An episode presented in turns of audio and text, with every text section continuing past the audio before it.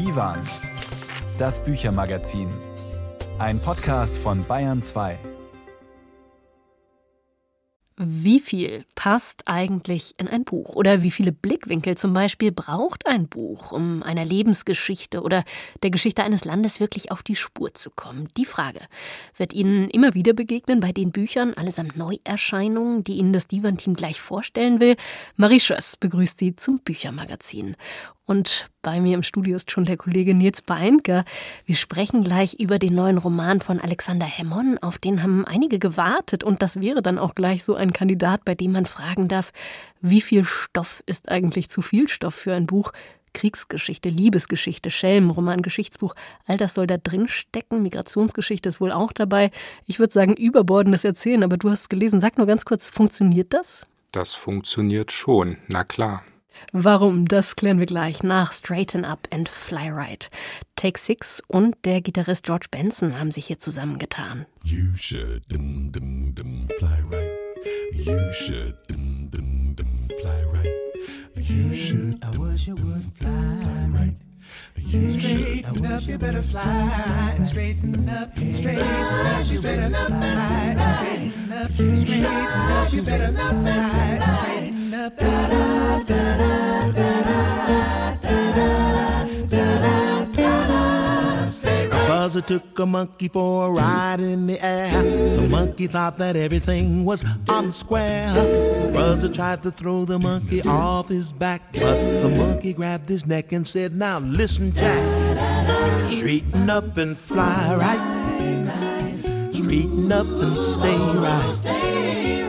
Straighten up and fly right. Cool down, Papa, don't you blow your top ba dee ya da be a bow ba ba ba dee ya da be a do down we ba ba dee ya da be do dee straighten up straighten up straighten up straighten up straighten up quick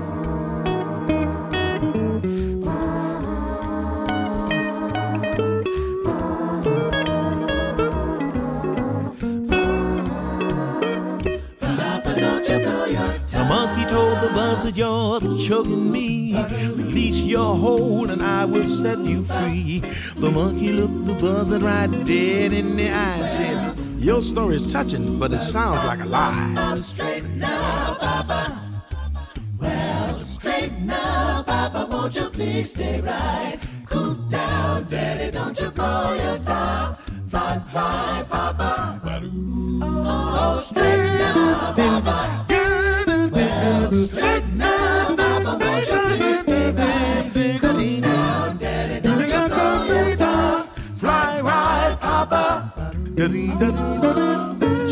up and fly right. Straighten up and fly right. Straighten up and fly right. Cool down, Papa, don't you blow your top. I ain't no use in diving. No. What's the use in jiving? Now straighten up and fly right. Cool down, Papa, don't you blow your top. Don't you blow your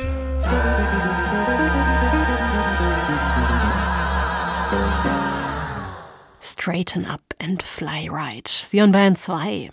Und Alexander Hemmon, ich habe es gerade schon gesagt, hat einen neuen Roman vorgelegt, in dem er einiges wagt. Und das wieder, darf man im Grunde sagen, denn Hemmon ist bekannt für Wagnisse in der Literatur. Lazarus, von dem Roman haben sicher einige von Ihnen gehört, ist da ein Beispiel für, wurde in den USA sehr begeistert aufgenommen. Hier in Deutschland war die Kritik uneinig und zwar gerade wegen des Wagnisses. Ist das jetzt ein Geniestreich? Ist es virtuos, wie er Vergangenheit und Gegenwart, wie er ganz verschiedene Orte zusammenbindet?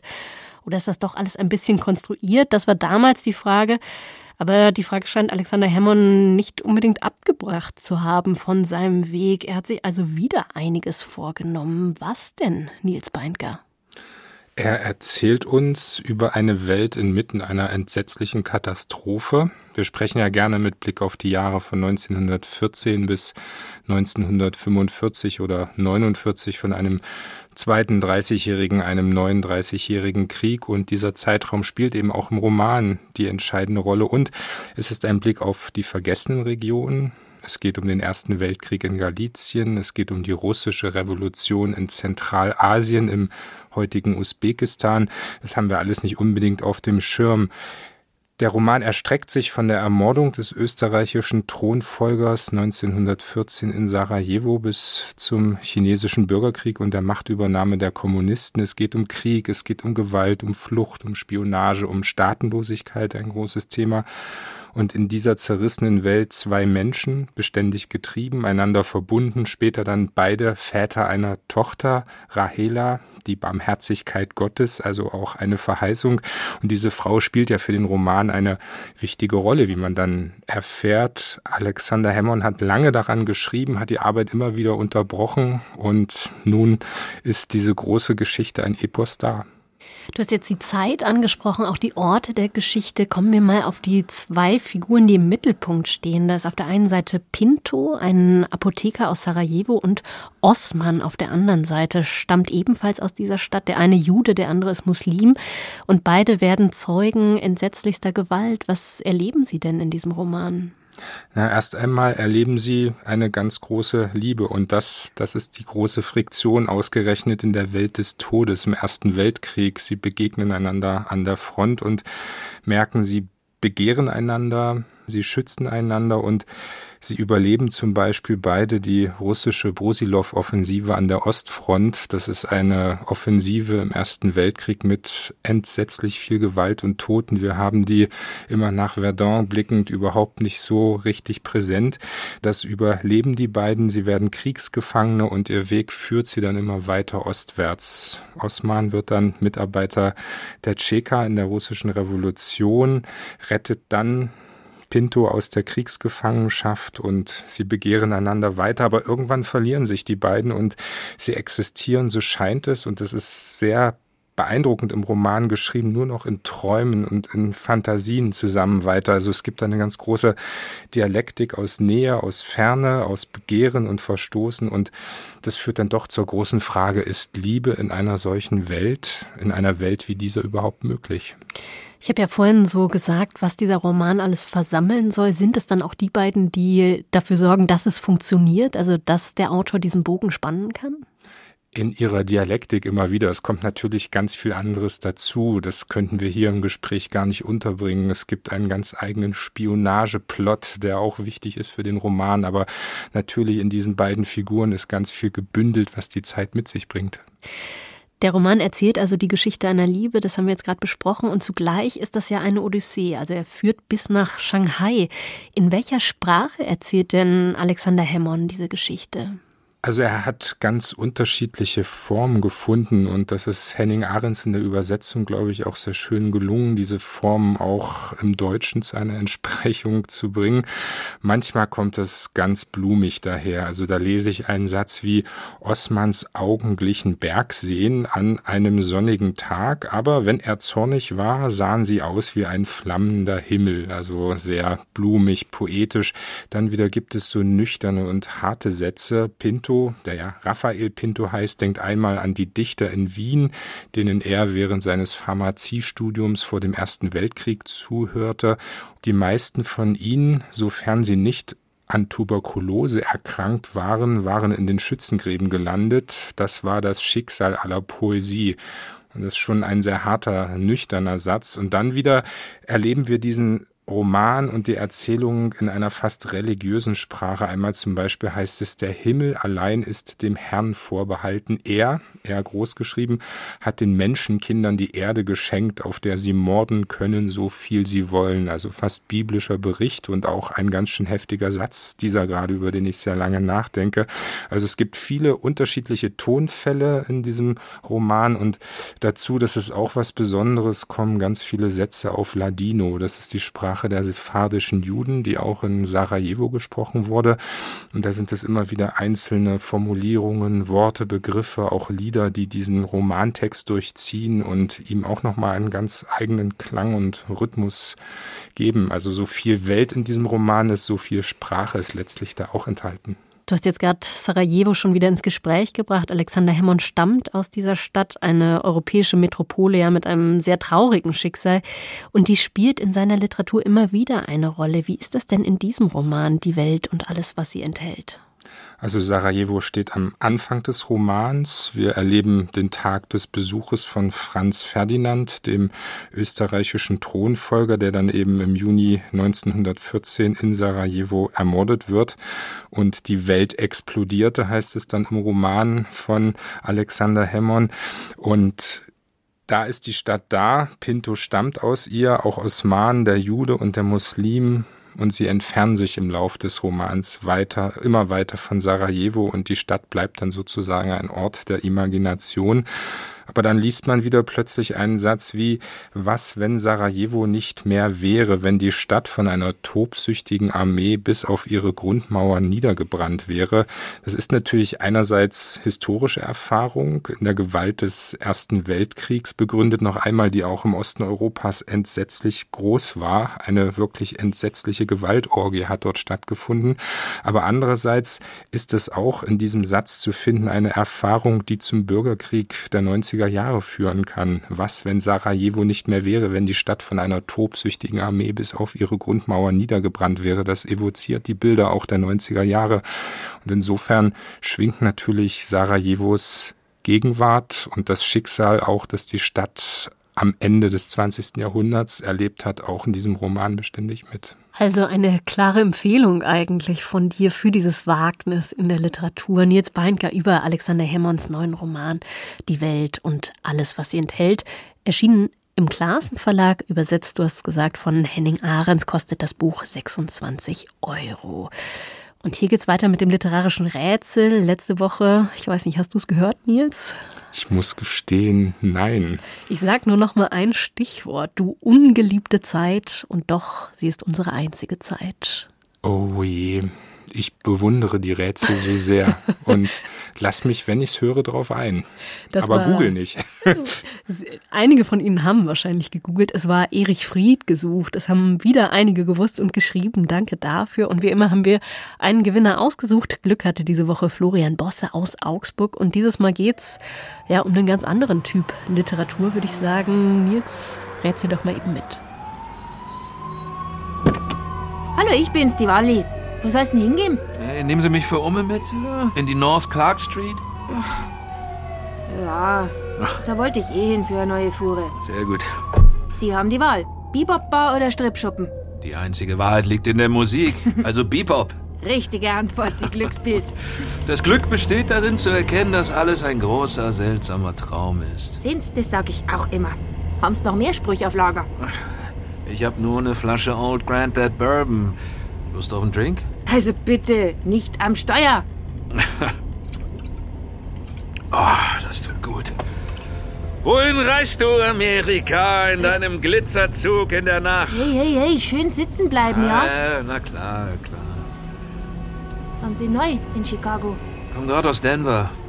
Schau mir das ganze Land an. Und gondeln einfach so durch die Gegend. Nichts hinter mir, alles vor mir. Immer auf der Straße. Und ursprünglich? Äh, warten's? Ich würde auf Ostküste tippen. Erraten. Wenn der Frühling nach New York kommt, kann ich der Versuchung, die über den Fluss aus New Jersey hereingeweht kommt, nicht widerstehen. Ich muss einfach losziehen. Mhm. Und haben's keine Verpflichtungen, keine Bindungen? Keine engeren. Ich halte die Dinge in der Hand wie ein Stück Dreck und weiß nicht, wo ich sie hinlegen soll. Tja, irgendwie geht mir das manchmal auch so. Ja, ja, ja. Aber warum Trübsalblasen? Ne? Wenn das ganze goldene Land vor einem liegt und alle möglichen Ereignisse auf einen warten, einen überraschen und glücklich machen wollen, weil man lebt. Hallo, Schluss jetzt mit den Dummheiten. Ja, Sie fallen mir noch aus dem Taxi. Vor uns liegt noch ein längerer Weg. Wer will schon sterben? Bei Ihnen bin ich mir da gerade nicht so sicher. Wussten Sie, dass Gott Puder Bär ist? Was? Na, das wusste ich nicht. Ich glaube, Sie haben zu viel Bourbon erwischt. So, North Clark Street. Wir sind da. Da, da spielt einer mitten auf der Straße. Die Nummer ist von Charlie Parker. Gar nicht schlecht. Ging von zu Hause weg und kam nach Harlem. stieß dort auf den verrückten Thelonious Monk und den noch verrückteren Gillespie. Sie kennen sich aus. Ein Klang wie aus einer durchbohrten Kehle. Äh, wollen schon weiter? Alles, was ich will, ist ins Herz der Dinge vorzudringen. Also, äh, jetzt tät ich einen Schluck von Ihrem Fusel nehmen. Ja, ist noch was da. Danke. Und das Taxi ist außer Dienst. Ja, die einzig wirklichen Menschen sind für mich die Verrückten. Die verrückt danach sind zu leben, verrückt danach zu sprechen, verrückt danach erlöst zu werden und nach allem gleichzeitig zu gieren. Verrückt. Die Empfehlung also, verrückt zu sein. Nils, weißt du's? Hast du vielleicht noch einen Tipp? Ich habe eine Ahnung, nicht nur verrückt, sondern auch gerne unterwegs zu sein, würde ich mal sagen. Wenn Sie es jetzt oder ihr schon längst wissen, dann schreiben Sie uns per Post an Bayerischer Rundfunk Redaktion Kultur aktuell Divan in 81011 München. Per Mail geht's natürlich auch divan@bayern2.de und nicht vergessen, das Wunschbuch aus dieser Sendung notieren dann können Sie das geschenkt bekommen. Sie hören Bayern 2, das Büchermagazin und jetzt Heather Nova. Eine ziemlich bekannte Stimme ist das, gerade auf den Bermuda-Inseln. Und ihre Kindheit klingt bilderbuchreif. Aufgewachsen in der Karibik, auf einem Segelboot war sie zu Hause, das der Vater selbst gebaut hatte. Zum Kunststudium ging es dann an Land nach London und mittlerweile ist sie kulturell gesehen ein Tausendsasser. Malerin, Musikerin, Lyrikerin. Hier kommt sie, Heather Nova, mit Every Soldier is a Mother's Son. I keep a light in the window, dark band on my heart. Some days are better than others.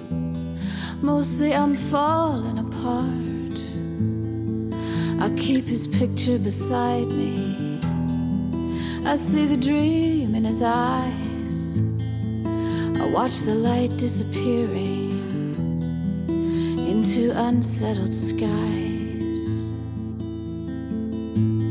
You say the world will be a better place after this war is won. You say no sacrifice too great, but every soldier is a mother's son.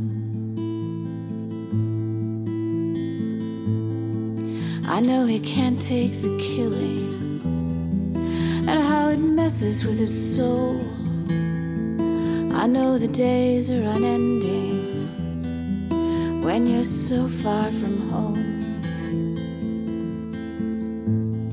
You say the world will be a better place after this war is won.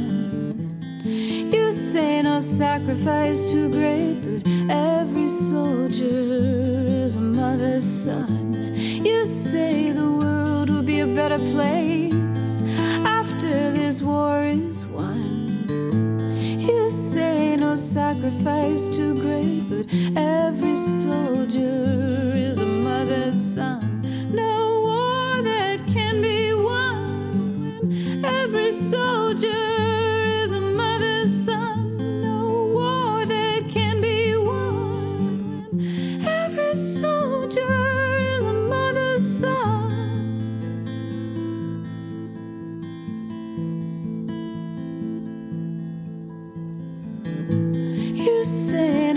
sacrifice too great, but every soldier is a mother's son. Every soldier is a mother's son. Every soldier is a mother's son. Heather Nova auf Bayern 2.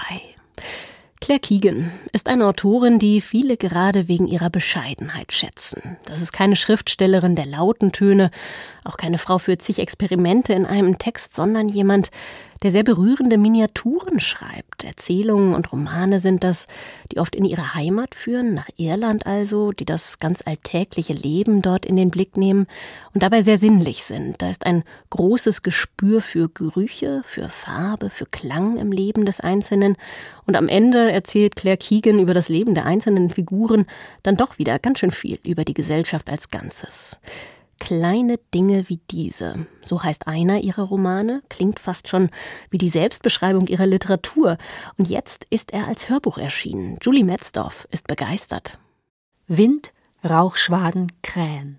Das ist das Setting, in dem Claire Keegans Geschichte über die kleinen Dinge spielt. Die Hauptperson ist Bill Furlong, ein Kohlen- und Holzhändler um die 40, verheiratet, fünf Töchter. Viel besitzt die Familie nicht, immerhin bietet das Geschäft ihnen ein einigermaßen gesichertes Auskommen. Wir befinden uns in Irland im Jahr 1985. Die ökonomische Lage ist katastrophal. Die Menschen wandern in Scharen nach Amerika aus. Wozu das alles? fragte sich Furlong. Die Arbeit und die ständige Sorge. Im Dunkeln aufstehen und zum Hof gehen, eine Lieferung nach der anderen ausfahren, den ganzen Tag lang, dann im Dunkeln nach Hause kommen, sich die Schwärze abwaschen, sich zum Abendessen an den Tisch setzen, ins Bett gehen und einschlafen, nur um im Dunkeln aufzuwachen und eine neue Version des Immergleichen zu erleben. Doch nun ist Weihnachten und zu den Sorgen und dem schlechten Wetter gesellt sich ein bisschen Licht. Es wird gebacken und geputzt, alles strahlt, Kinderaugen funkeln. Kälte und Wärme, Abschottung und Mitgefühl. Das sind die Pole, zwischen denen sich diese Geschichte abspielt, und sie liegen sehr eng beieinander. Manchmal liegen sie sogar nebeneinander im Bett. Ist etwas passiert? Es dauerte einen Moment, bis er antwortete. Der Kleine von Mick Sinnott war heute wieder mal auf der Landstraße unterwegs und hat Zweige aufgesammelt. Und du hast angehalten, nehme ich an. So wie's gegossen hat? Natürlich hab ich angehalten und angeboten, ihn mitzunehmen. Und ich hab ihm das bisschen Kleingeld geschenkt, das ich noch in der Hosentasche hatte. Das sieht dir ähnlich. Man könnte meinen, ich hätte ihm hundert Pfund gegeben. Du weißt aber schon, dass einige von ihnen selbst an ihrem Elend schuld sind, oder? Dann rückt das Kloster oberhalb des Dorfs in den Blick. Die Nonnen betreiben hier eine Lehranstalt für junge Mädchen und eine Wäscherei. Über die Lehranstalt weiß man nichts, die Wäscherei aber hat einen guten Ruf. Vom riesigen Berg Bettwäsche bis zum kleinsten Taschentuch kommt hier immer alles wie neu zurück. Allerdings machten auch noch andere Gerüchte die Runde. Einige sagten, die Lehrmädchen, wie man sie nannte, seien gar keine Schülerinnen, sondern Mädchen von zweifelhaftem Charakter die ihre Tage damit verbrachten, sich umerziehen zu lassen und Buße zu tun, indem sie die Flecken aus den schmutzigen Laken wuschen. Von früh bis spät würden sie nur arbeiten. Eines Tages findet Bill Furlong in einem Schuppen des Klosters ein völlig verwahrlostes und verstörtes Mädchen, das ihn um Hilfe bittet. Von diesem Moment an kann er an nichts anderes als an dieses Mädchen denken. Seine Ahnung, dass andere Dorfbewohner über die Zustände im Kloster Bescheid wissen, wächst immer weiter. Claire Keegan verarbeitet in ihrer kurzen Geschichte den erst vor wenigen Jahren enthüllten Skandal um die Magdalenenheime in Irland. Ursprünglich als soziale Einrichtungen für sogenannte gefallene Frauen angelegt, lebten dort vor allem unverheiratete Schwangere als Arbeitssklavinnen. Ihre Kinder verkaufte man zur Adoption nach Amerika. Anders als die Wissenschaftler, die die Dokumente auswerten und das Leid hinter den Klostermauern zu beweisen, beschreiben und beziffern versuchen, bleibt die Autorin vor den Klostermauern, bei den Menschen, die nicht wissen oder nicht wissen wollen. Damit umgeht sie jeden Voyeurismus. In nicht einmal zweieinhalb Stunden führt Claire Keegan hier den Entwicklungsprozess eines Einzelnen vor. Stefan Wilkening liest diesen irischen Familienvater mit viel Empathie. Mit seiner leicht rauen Stimme nimmt man ihm diesen ebenso fleißigen wie nachdenklichen Gutmenschen ohne viel Umstände ab. Eine absolute Hörempfehlung. Claire Keegan, Kleine Dinge wie diese, ist im Bonn Voice Hörbuchverlag erschienen und kostet 19,99 Euro. Die Hörbuchempfehlung im Divan auf Bayern 2. Das war ein Beitrag von Julie Metzdorf. Wer historische Erinnerungen besser bewahren kann, Geschichtsbücher oder doch Romane, darüber wurde und wird immer wieder gestritten. Ein großer Vorzug von Erzählliteratur ist es sicher, dass hier Menschen in den Fokus rücken, die in der Geschichtsschreibung keine großen Spuren hinterlassen haben. Die einfache Bevölkerung, also wobei einfach der Sache nicht unbedingt gerecht wird, weil sich gerade dort sehr komplexe Geschichten verstecken können. Claire Keegan weiß das. Und Durst Grünbein, der hat jetzt nämlich genauso eine Geschichte der einfachen Bevölkerung geschrieben. Der Komet heißt ein neues Buch und das versucht am Beispiel der eigenen Großmutter zu verstehen, wie die NS-Diktatur in Leben und Sprache der einfachen Bevölkerung gedrungen ist. Astrid Meierle. Auffällig ist, was fehlt. Der Surkamp Verlag druckt auf das Cover von Durs Grünbeins Buch Der Komet keine Gattungsbezeichnung, weder Roman noch Erzählung oder Novelle. Der Autor selbst nennt den Text einen Bericht. Dazu passt die objektive, häufig auch distanzierte Erzählweise. Es geht um die historischen Ereignisse um die Stadt Dresden zur Zeit des Dritten Reichs, verbunden mit Durs Grünbeins eigener Familiengeschichte. Genauer der Biografie seiner Großmutter im Buch Dora W. Sie wächst in Schlesien auf dem Land auf, verliebt sich als 16-Jährige in den Fleischerlehrling Oskar, wird zum Entsetzen ihrer Familie schwanger und sieht in einem neuen, ganz anderen Leben ihre Chance. Sie zieht mit Oskar Mitte der 30er Jahre nach Dresden. Fasziniert von der prächtigen Kulturstadt besucht sie Museen, bildet sich und verfolgt das Kinoprogramm im Uferpalast. Doch bald schon zeigen sich die bedrohlichen Vorzeichen einer Zeitenwende. Symbolisch steht hierfür die Abbildung einer Postkarte im Buch. Dresdens Silhouette überfangen von einem Kometen durchs Grünbein. Ja, sozusagen das Urbild ist das einer Bedrohung aus der Luft. Man sieht eine Stadtsilhouette, man sieht eine Stadt am Ufer eines Flusses und über die bricht nun die Apokalypse herein. Zu Anfang des Jahrhunderts, also kurz nach der Jahrhundertwende, gab es eben dieses sogenannte Kometenfieber in Europa. Das hat sich da in vielen Berichten und auch Abbildungen niedergeschlagen und wurde so eine Weile lang zu einer fixen Idee. Also was ist, wenn in diesem Fall aus dem All die Katastrophe hereinbricht und wir hier auf der Erde eben dadurch ausgelöscht werden und so weiter. Das ist wie sich dann später zeigt, eine eher abstrakte Gefährdungsvorstellung. Die konkrete hat man dabei übersehen.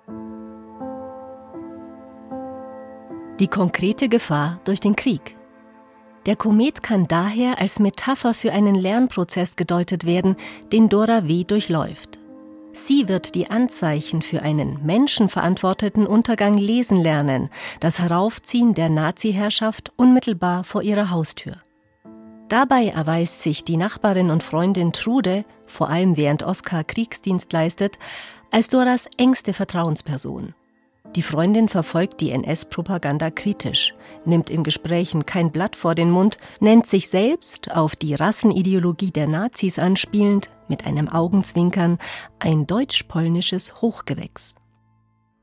Die Besonderheit des Buchs liegt darin, wie genau Durs Grünbein der Sprache der einfachen Bevölkerung nachspürt jener Sprache, die entweder die Propaganda unterläuft oder im Gegenteil zum Ausdruck eines Verschwindens des Einzelnen in der sogenannten Volksgemeinschaft mutiert. Beispielhaft dafür stehen die unpersönlichen Worthülsen in den Feldpostbriefen oder das kleine Wort Mann, durchs Grünbein. Die Volksgemeinschaft ging vor dem Einzelnen. Da gab es viele Slogan dazu. Das heißt, von Anfang an wurde auch sofort so eine Art Opferbereitschaft erwartet. Im Krieg selber verstärkt sich das dann noch einmal. Und da hat es dann, glaube ich, auch der letzte Deutsche begriffen, dass es hier nicht um ihn als Einzelnen ging, sondern dass dieses ganze Volk hier in die Waagschale geworfen wurde von seinen Führern. Und dieses Motiv spiele ich auch quasi durch oder frage mich das quasi fast soziologisch. Was hieß das denn auf einzelnen Ebenen? Durs Grünbeins Buch lässt verschiedene Lesarten zu. Eine Spur erzählt, wie sich die einfache Bevölkerung informierte und wie viel sie über die Machenschaften des Regimes wissen konnte. Fragen, mit denen sich auch die Holocaust-Forschung lange beschäftigt hat. Eine andere Spur verfolgt das Thema, wie sich Erinnerung zeigt und wie unverfügbar diese sein kann.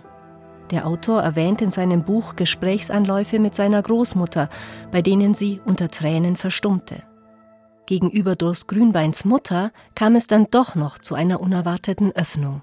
Wo sie dann erst gegen Lebensende hin die Geschichte erzählt von den Vergewaltigungen durch die Russen und so. Und das hat mich damals genauso überrascht. Das ist interessant. Das war jetzt nicht schon bis dahin eine lebenslange Geschichte, die erzählt wurde, sondern die kam erst ganz zum Schluss. Kurz vor dem Ende wollte sie das irgendwie loswerden. Vielleicht ist das eine Spur, diese Diskretion des Erinnerns, der man eben auch nicht vorgreifen kann. Die an irgendeiner Stelle kommt dann die Erinnerung, die kann man nicht erzwingen, aber plötzlich ist sie da. Der Komet ist in seiner historischen Brennschärfe ein bemerkenswertes Zeugnis über das Alltagsleben der einfachen Bevölkerung während des Naziregimes. Gleichzeitig schreibt hier kein Historiker, sondern ein Literat mit einem hohen Bewusstsein dafür, wie auch Sprache instrumentalisiert werden kann und welche subversive Macht sie besitzt. Der Komet von Durst Grünbein. Erschienen im Surkamp Verlag kostet das Buch 25 Euro. Astrid Meierle hat es Ihnen vorgestellt. Und das hier ist eine Künstlerin, die am Anfang ihrer Karriere dem Jazz ganz nah war, Lieder von Elvis Costello, Lyle Lovett, Tom Waits neu interpretierte. Dann ging es eher in Richtung Pop und mittlerweile fühlt sie sich zwischen den Genres ganz wohl. Holly Cole und World Seems to Come and Go.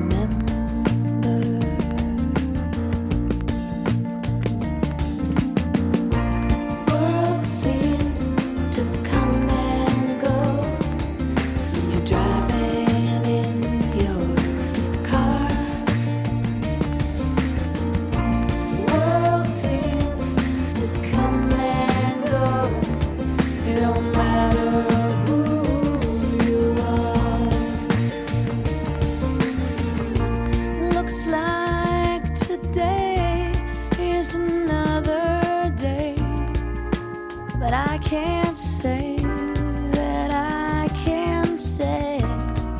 Cause there ain't a single thing that I know except how.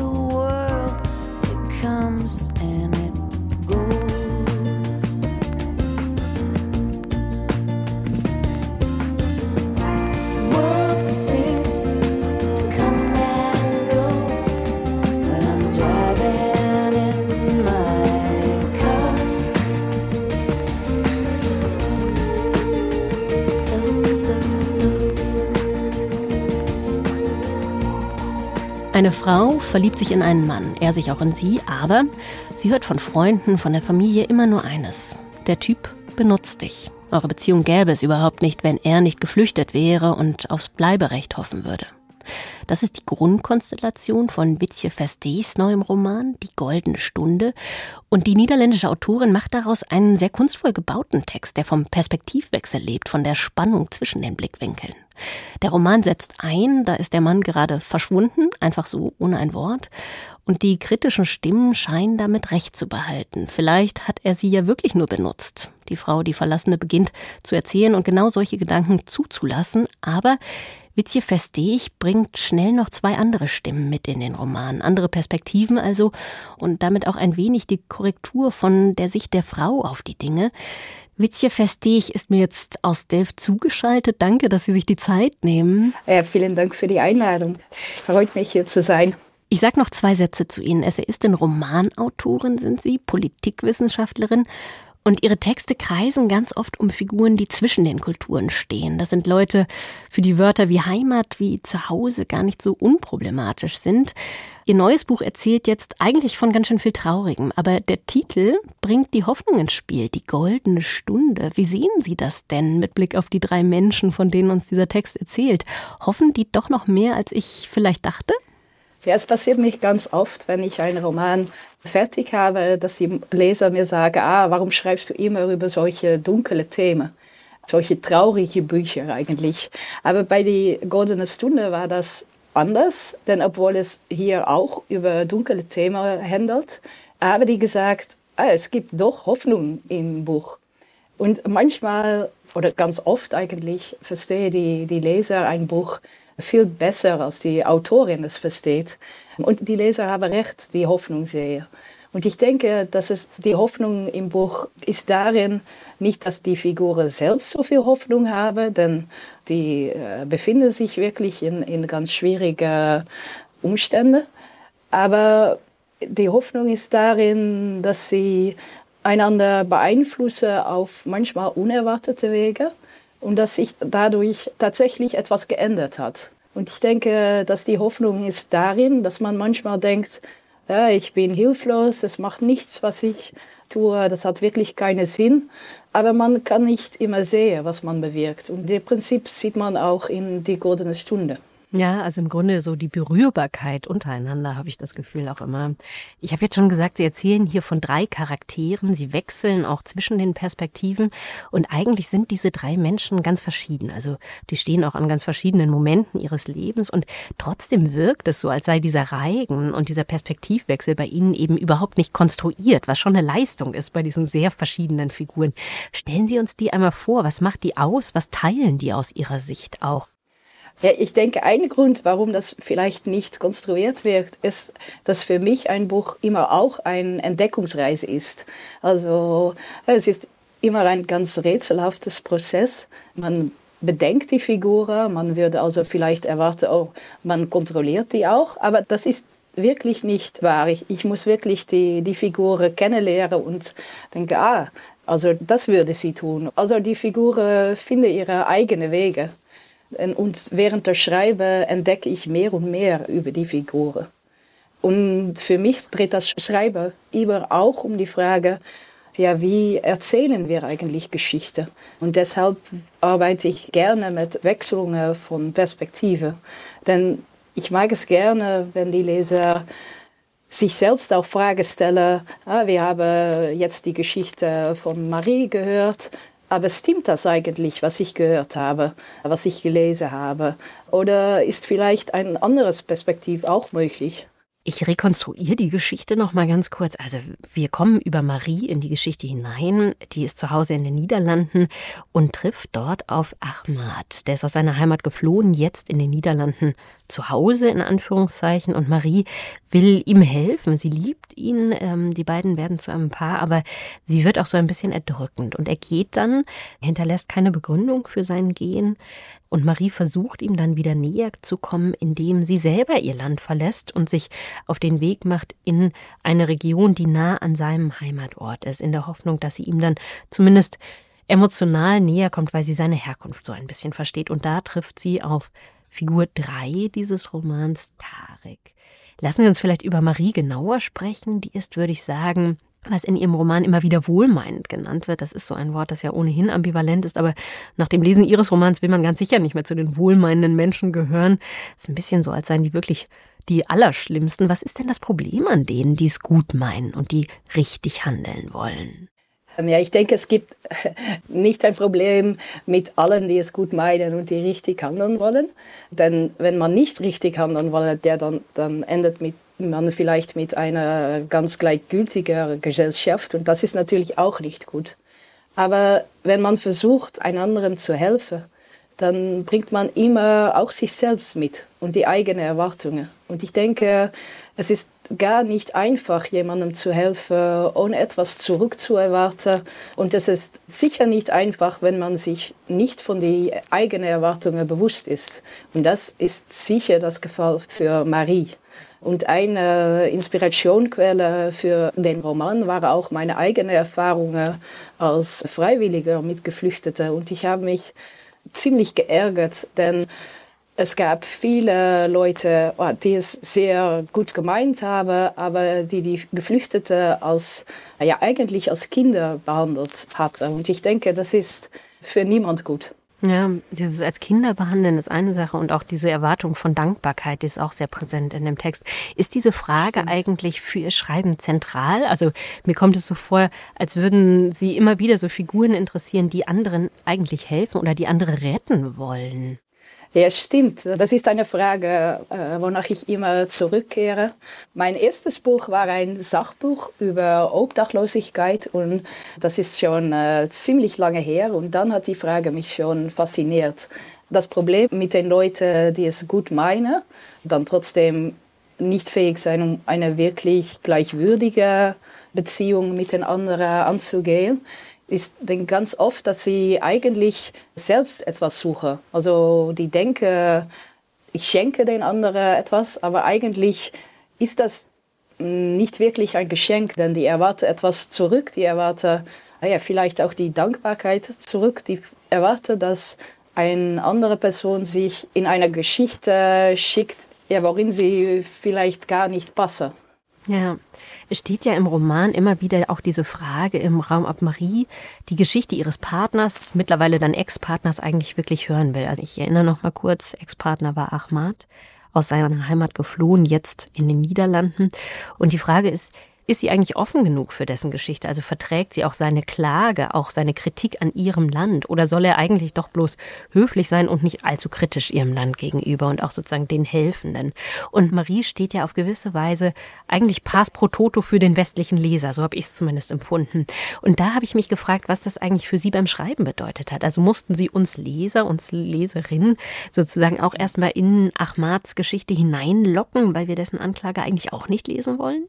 Ja, stimmt. Marie ist ja, demografisch näher und sie geht nicht nur auf eine Reise im Buch, sie ist vielleicht auch unsere Reiseführerin. Und ich denke tatsächlich, dass es für viele Leser schwierig ist, um Ahmads Anklage zu, ja, zu lesen oder wirklich zu verstehen. Und dafür braucht man Zeit.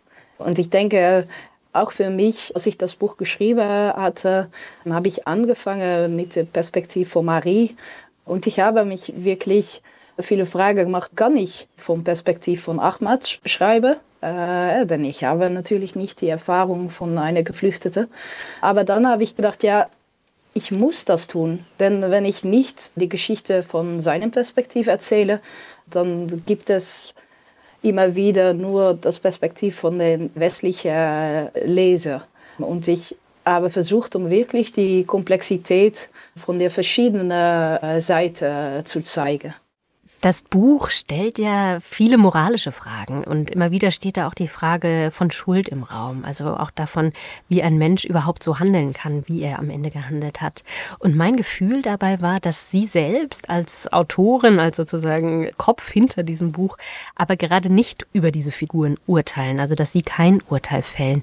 Wie ist Ihnen das gelungen?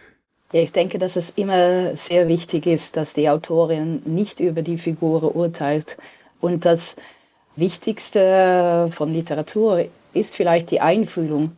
Und Einfühlung, das klingt manchmal als ein, ein softes Wort, aber es ist eigentlich, ja, es ist wirklich Arbeit, äh, um zu verstehen, was für ein Perspektiv hat jemand, der wirklich sehr anders ist, als was man kennt.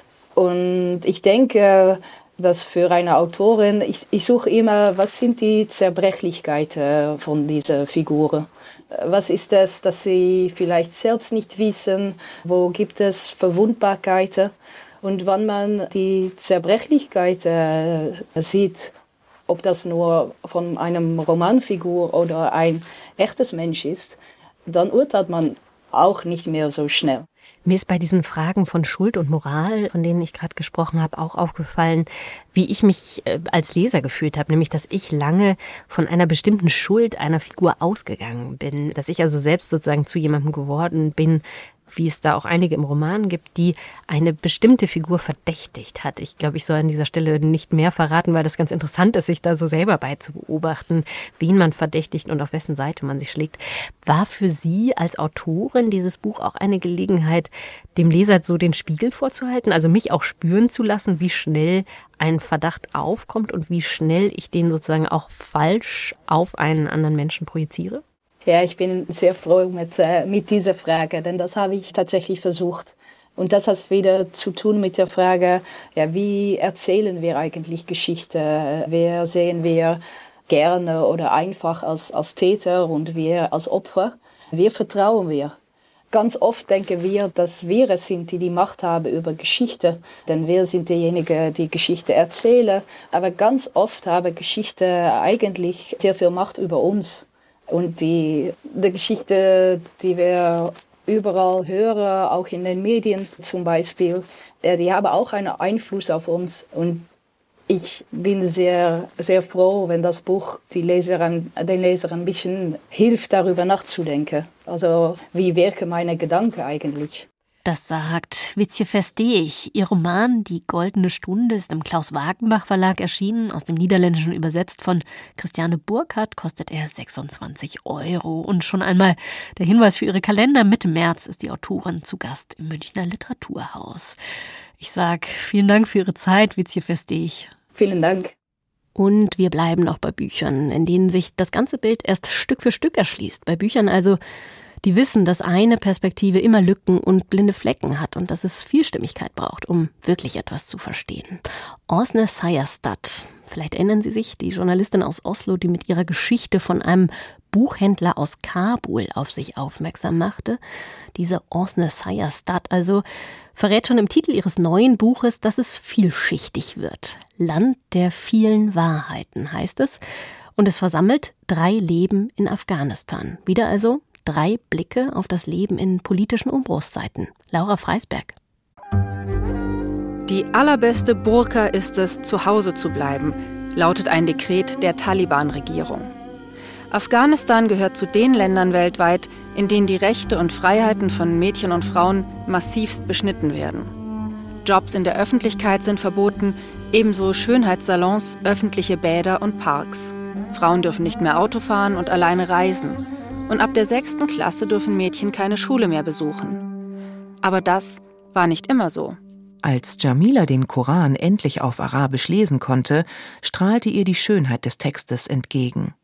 Indem sie mehr über den Propheten las, begriff sie, dass der Karawanenführer, der im siebten Jahrhundert in der Wüste gelebt hatte, progressiver gewesen war als die männlichen Mitglieder ihrer Familie gegen Ende der 1990er Jahre. Jamila Afghani wird 1976 geboren, erkrankt als kleines Kind an Polio und erstreitet sich als einziges Mädchen in der Familie die Erlaubnis zu studieren. Heute ist sie eine der bekanntesten Frauenrechtsaktivistinnen Afghanistans und lebt im Exil. Die norwegische Journalistin Åsne Seierstad hat sie 2021 in Norwegen kennengelernt kurz nachdem Jamila Afghani mit ihrer Familie dorthin geflohen war. Osnes Seierstadt schreibt Sachbücher, die sich wie Romane lesen. Für Land der vielen Wahrheiten, drei Leben in Afghanistan, war sie im Jahr 2022 mehrfach in Afghanistan und hat dort die beiden anderen Protagonisten ihres Romans getroffen. Neben der Frau, die mit dem Koran für ihre Rechte kämpft, porträtiert Osnes Seierstadt zwei junge Menschen, die gegensätzlicher kaum sein könnten. Bashir wird in den 80er Jahren geboren. Er hat noch kaum Bartwuchs, als er sich den Taliban anschließt, bei denen er schnell zum Kommandeur aufsteigt. Als die Taliban die Macht im ganzen Land übernehmen, muss er sich an den Frieden erst noch gewöhnen. Osne Sayerstad trifft ihn in seinem neuen, komfortablen Zuhause in Kabul, lernt seine Mutter, seine Ehefrauen und Kinder kennen. Keine Phase in Bashirs Leben hatte länger angedauert als der Dschihad. Nichts hatte ihn mehr geprägt als der Tod. Kühn, scharfsinnig, selbstständig, so charakterisierte man ihn in den eigenen Reihen. Stur, eigenwillig, kontrovers, sagten die, die ihn aus der Ferne beobachteten. Zwanzig Jahre lang hatte Bashir Zerstörung gesät. Jetzt fand er keinen Halt in dieser schwindelerregenden Zeit, in der alles Bekannte auf Pause stand. Niemand brauchte seine Kommandos. Die dritte Protagonistin ist die Jurastudentin Ariana. In der Hauptstadt Kabul aufgewachsen, mit der Musik von Justin Bieber und dem Streaming-Angebot von Netflix. Für sie bricht eine Welt zusammen, als sie nicht mehr weiter studieren darf und von den Eltern verheiratet werden soll. Osnes Sayerstadt lernt sie in einem Kurs für Stressbewältigung kennen. Ariana ist eine der jüngsten dort. Die beiden treffen sich auch in Arianas Elternhaus, wo Osnes Seierstadt ihre Familie kennenlernt. Eine Familie aus dem Mittelstand, die einst sehr viel Wert auf Bildung der Mädchen gelegt hat, die aber unter dem Taliban-Regime auch nur versucht, die Töchter zu verheiraten, ob sie wollen oder nicht. Dabei erzählt die norwegische Schriftstellerin so lebhaft, dass wir Jamila, Bashir und Ariana sehr nahe kommen. Außerdem webt sie die Geschichte Afghanistans ab den 1960er Jahren mit ein. Alles im Stil eines Tatsachenromans. Sie stellt Bashirs Kampf gegen die Besatzer dem Kampf gegenüber, den Jamila und Ariana tagtäglich ausfechten, wenn es um ihre Bildung, ihre Entscheidungsfreiheit geht. Gleichzeitig zeigt sie durchaus ein differenziertes Bild. Auch die Mütter und Ehefrauen der Taliban unterstützen das terroristische System. Wenn die Kinder schlafen, helfen sie in der Küche beim Bombenbauen. Ihr Leben fühlte sich sinnvoll an. Für die Krieger kochen, ihre Kleidung waschen, Selbstmordwesten nähen. Sie folgten lediglich Hallas Rezept. Zwei Köpfe, vier Hände, ein Gedanke. Bashirs Glück. Ein Ziel, Dschihad.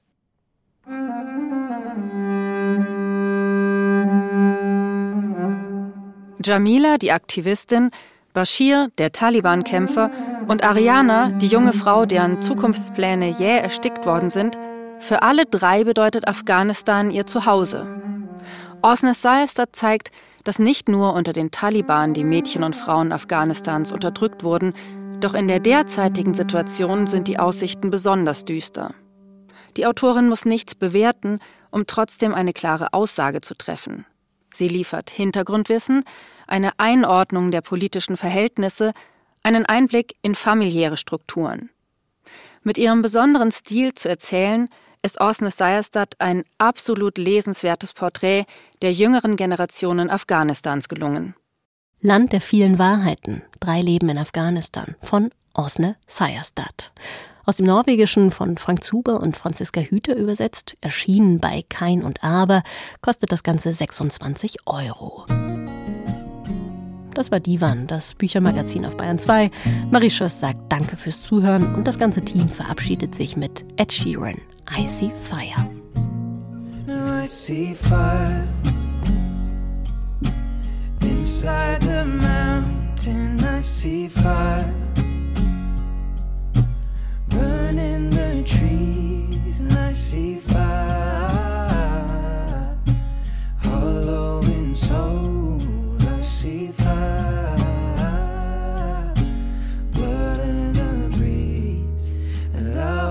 hope that you remember me Wenn Ihnen das gefallen hat, interessiert Sie vielleicht auch dieser Podcast. Also was ist das für ein Fisch? Ein hässlicher kleiner Scheißer mit fiesem Gebiss. Kein großer Verlust, wie sich's anhört. Nordeuropa in der nahen Zukunft. Emissionshandel war einmal. Jetzt sind Auslöschungszertifikate der Börsenhype schlechthin. Für alle, die leider mal wieder eine Tierart ausrotten müssen. Sir, ich glaube, Sie sollten aufwachen. Hacker zerstören auf einen Schlag die Gendaten zehntausender Arten. Das wäre Mark Halliard eigentlich egal. Nur hat er auf ein Tier viel Geld gesetzt, den gemeinen Lumpfisch. Und ausgerechnet den haben seine Tiefseemaschinen gerade ausradiert. Erstaunlich, nicht wahr? Mit welcher Gründlichkeit? Diese 19.000 Arten. Jetzt haben wir uns schon zweimal selbst dabei zugesehen, wie wir sie vernichten. Nicht mal Heuschrecken können das. Auch Intelligenzforscherin Karin Rossin sucht nach dem letzten lebenden Lumpfisch. Aber das ist auch das Einzige, was die Tierschützerin mit dem Spekulanten verbindet. Der Grund, warum ihnen diese Fische so viel bedeuten, ist also, dass sie so rachsüchtig sind wie koreanische Straßenschläger? Greenwashing und Weltrettungsbusiness, Massenartensterben und künstliche Intelligenz. Alles in nur einem irrwitzigen Buch. Ich könnte es dir erklären, aber dazu müsste ich deine Intelligenz erheblich steigern. Möchtest du das? Der gemeine Lumpfisch von Ned Bowman. Sci-Fi-Satire um miese Deals und tote Tiere. 13 Folgen mit Stefan Kaminski ab dem 25. Mai. Wir sind auf der Suche nach diesem Fisch. Oh, es tut mir furchtbar leid. aber wir haben ihn gegessen. In der ARD Audiothek und allen anderen beliebten Plattformen. Ein Podcast von Bayern 2.